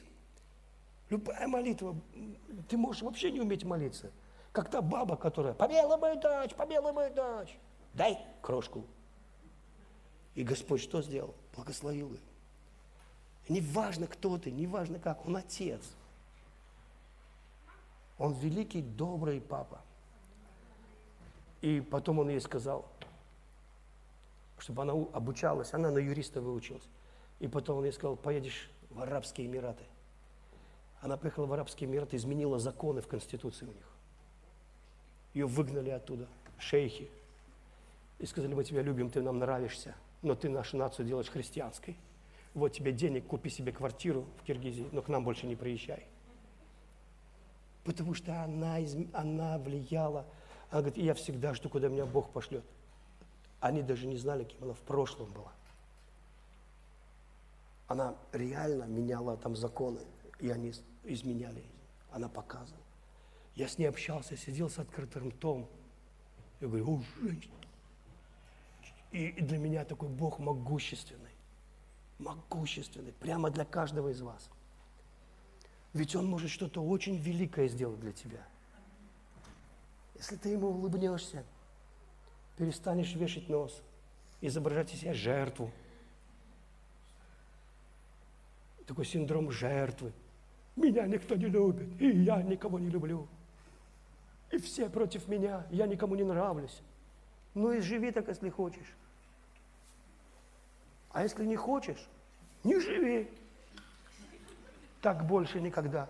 Аминь.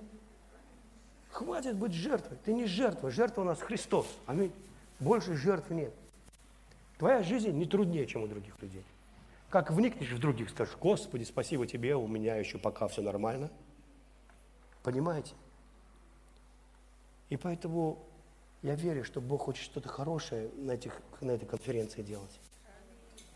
Он, он настолько, настолько будет выравнивать нас. И мы пройдем эти трудные времена.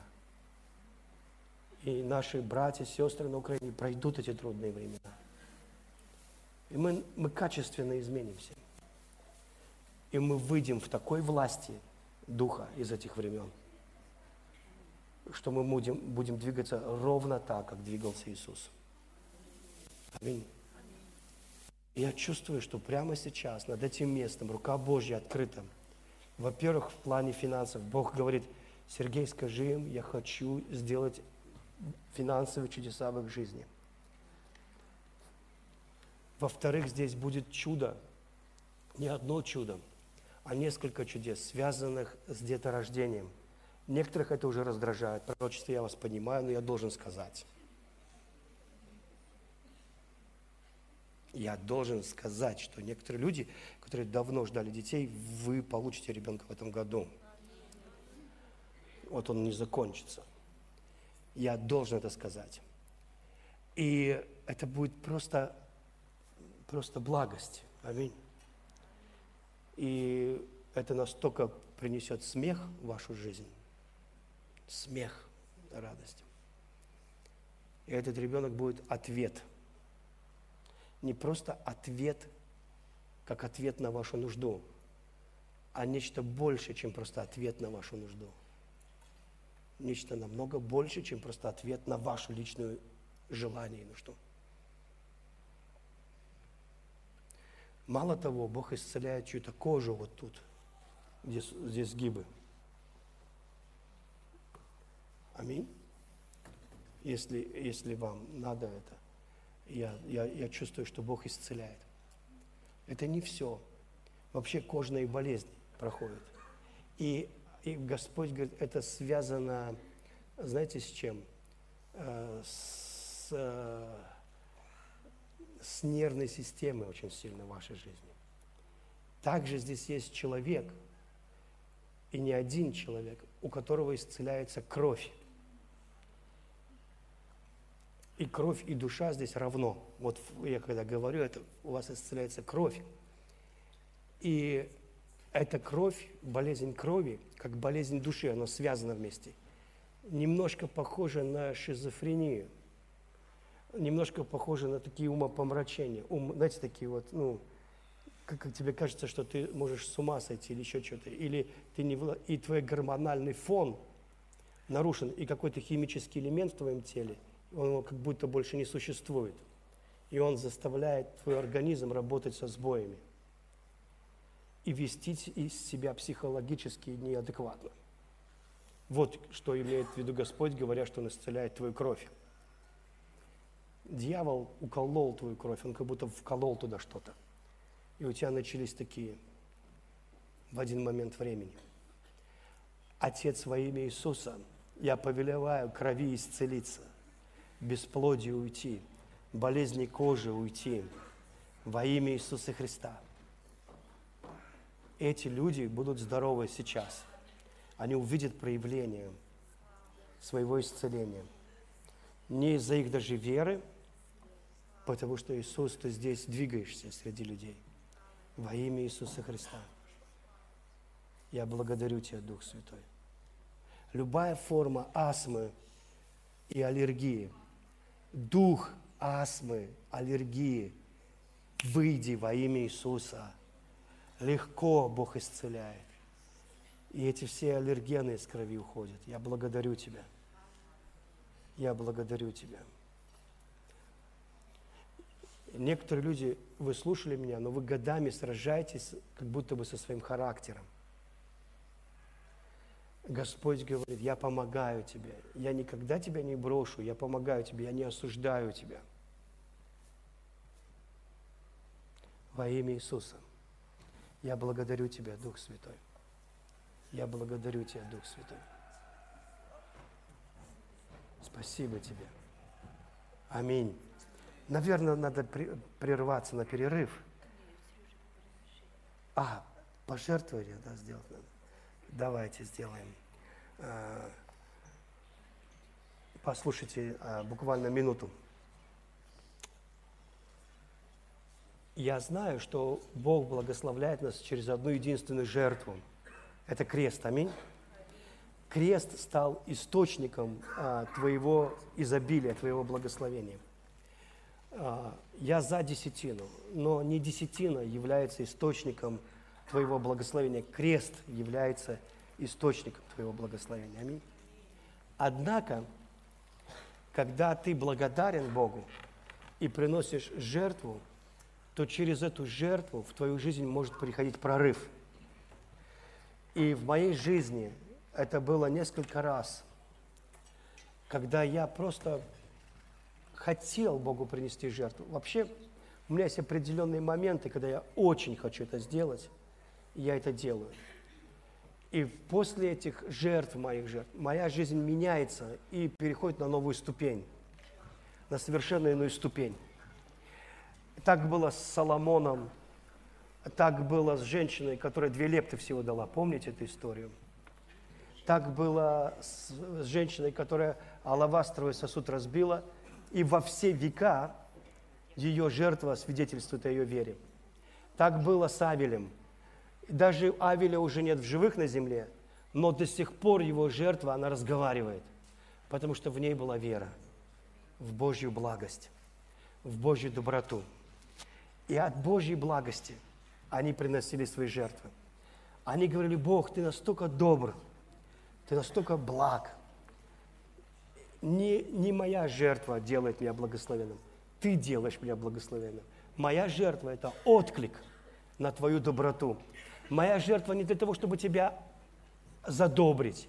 Моя жертва – отклик от того, на то, что ты бесконечно благ и добр для меня. Вот такая жертва называется левая рука, не знает, что делать правая. Я не делаю это, чтобы расположить Бога к себе. Я делаю это, потому что Бог бесконечно расположен ко мне. Понимаете, да? Я делаю это, потому что Он благоволит ко мне. И, и тогда вы будете видеть чудеса. Если вы делаете это, чтобы Бога к себе расположить, вы будете терпеть фиаско, вы разочаруетесь в Боге. Вы будете видеть, что что-то не работает.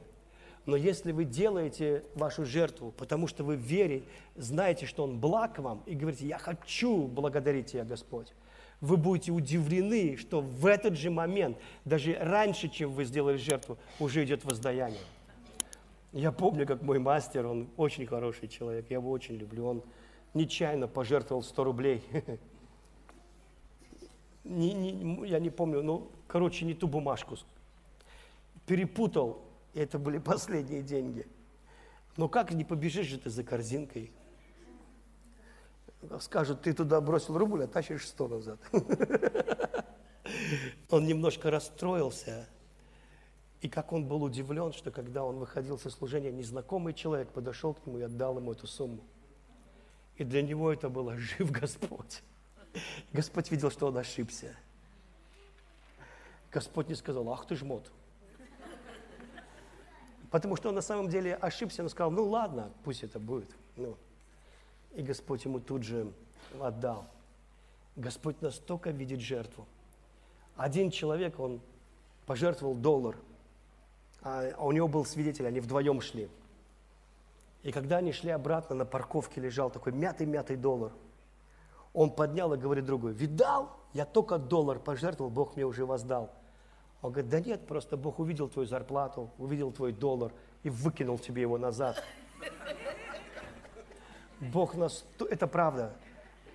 Бог не нуждается в твоих копейках. Вы слышите? Богу нравится жертва благодарности, когда ты говоришь, Бог, я настолько, Он все видит.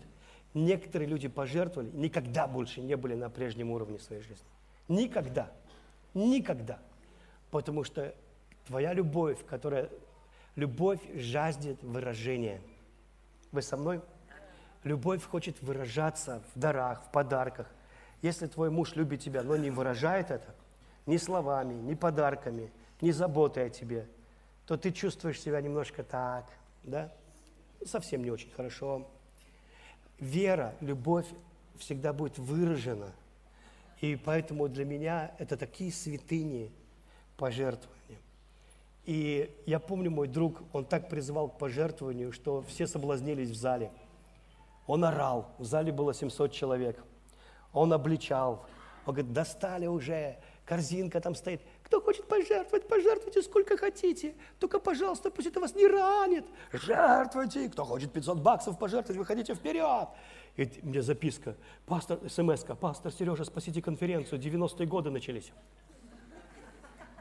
А я понимаю его, он уже просто его достало, вот это вот такое к Богу отношение. И он говорил это грубо, он говорил это прямо, знаете, так, ну, еще бывший наркоман, знаете, он как говорил это, еще немножко сидел, ну вот. Э, и вы знаете, и, а у меня были деньги, а, и я пошел, кинул их в корзинку, и на меня сошла радость. И мой дух начал, мой дух начал смеяться. И я смеялся 20 минут. До того, как мне выйти проповедовать, я не мог остановиться. Мой дух хохочет и хохочет. И я написал этой сестренке, милая, дорогая сестренка, что с вами не так? Почему я пожертвовал и радуюсь, а вас это так, ну, огорчает? Что с вами не так? Что не так с вами? Где вас так обидели, ранили, что вы так реагируете?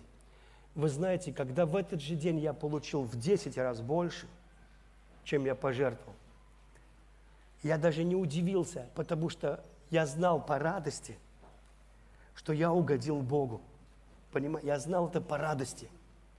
Я знаю это иногда по слезам, которые у меня текут. Не от того, что я отдал, вот дурак отдал и плачу, а от того, что я дал, и Дух Святой сошел на меня – и иногда это было так, что я не могу на ногах стоять. Я просто ложился, плакал и говорил, о Бог, я так рад, я так рад. Когда у меня день рождения, Тоня знает.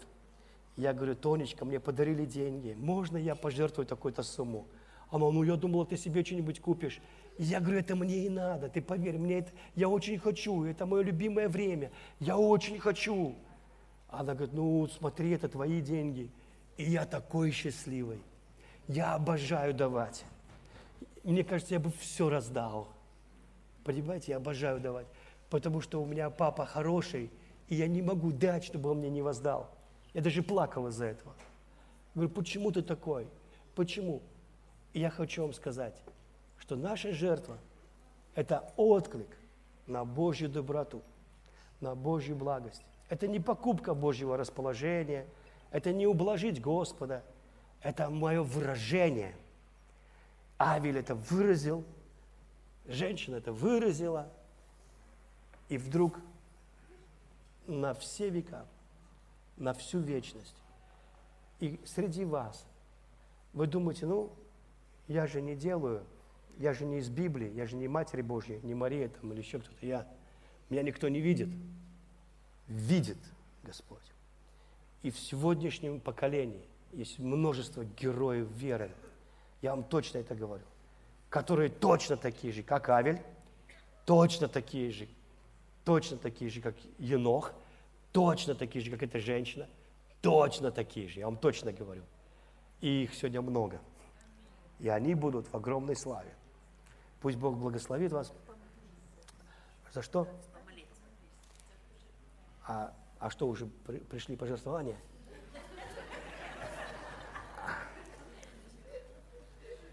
Хорошо. Просто. Отец во имя Иисуса, я благодарю Тебя, что Ты осветил эти деньги, что Ты принимаешь это как жертву, драгоценное благоухание. Спасибо Тебе, Иисус. Мы благословляем. Пусть оно принесет прорыв в жизнь сыновей и дочерей – потому что мы сейчас находимся в центре чуда, финансового чуда. И кто-то стоит под финансовым ливнем. Я благодарю Тебя, Господь. Скажите Богу, Отец, я благодарю Тебя за финансовый ливень в моей жизни, за сверхъестественную заботу, сверхъестественное покровительство, сверхъестественное во имя Иисуса Христа. Я благодарю Тебя что Ты переводишь меня на новый уровень моей веры, моей жизни, на совершенно иной уровень познания Тебя, радости. Во имя Иисуса. Я выражаю свою любовь от всего сердца. Я благословляю Тебя, Отец. Аминь. Будьте счастливы, будьте благословенны. Мы увидимся после перерыва.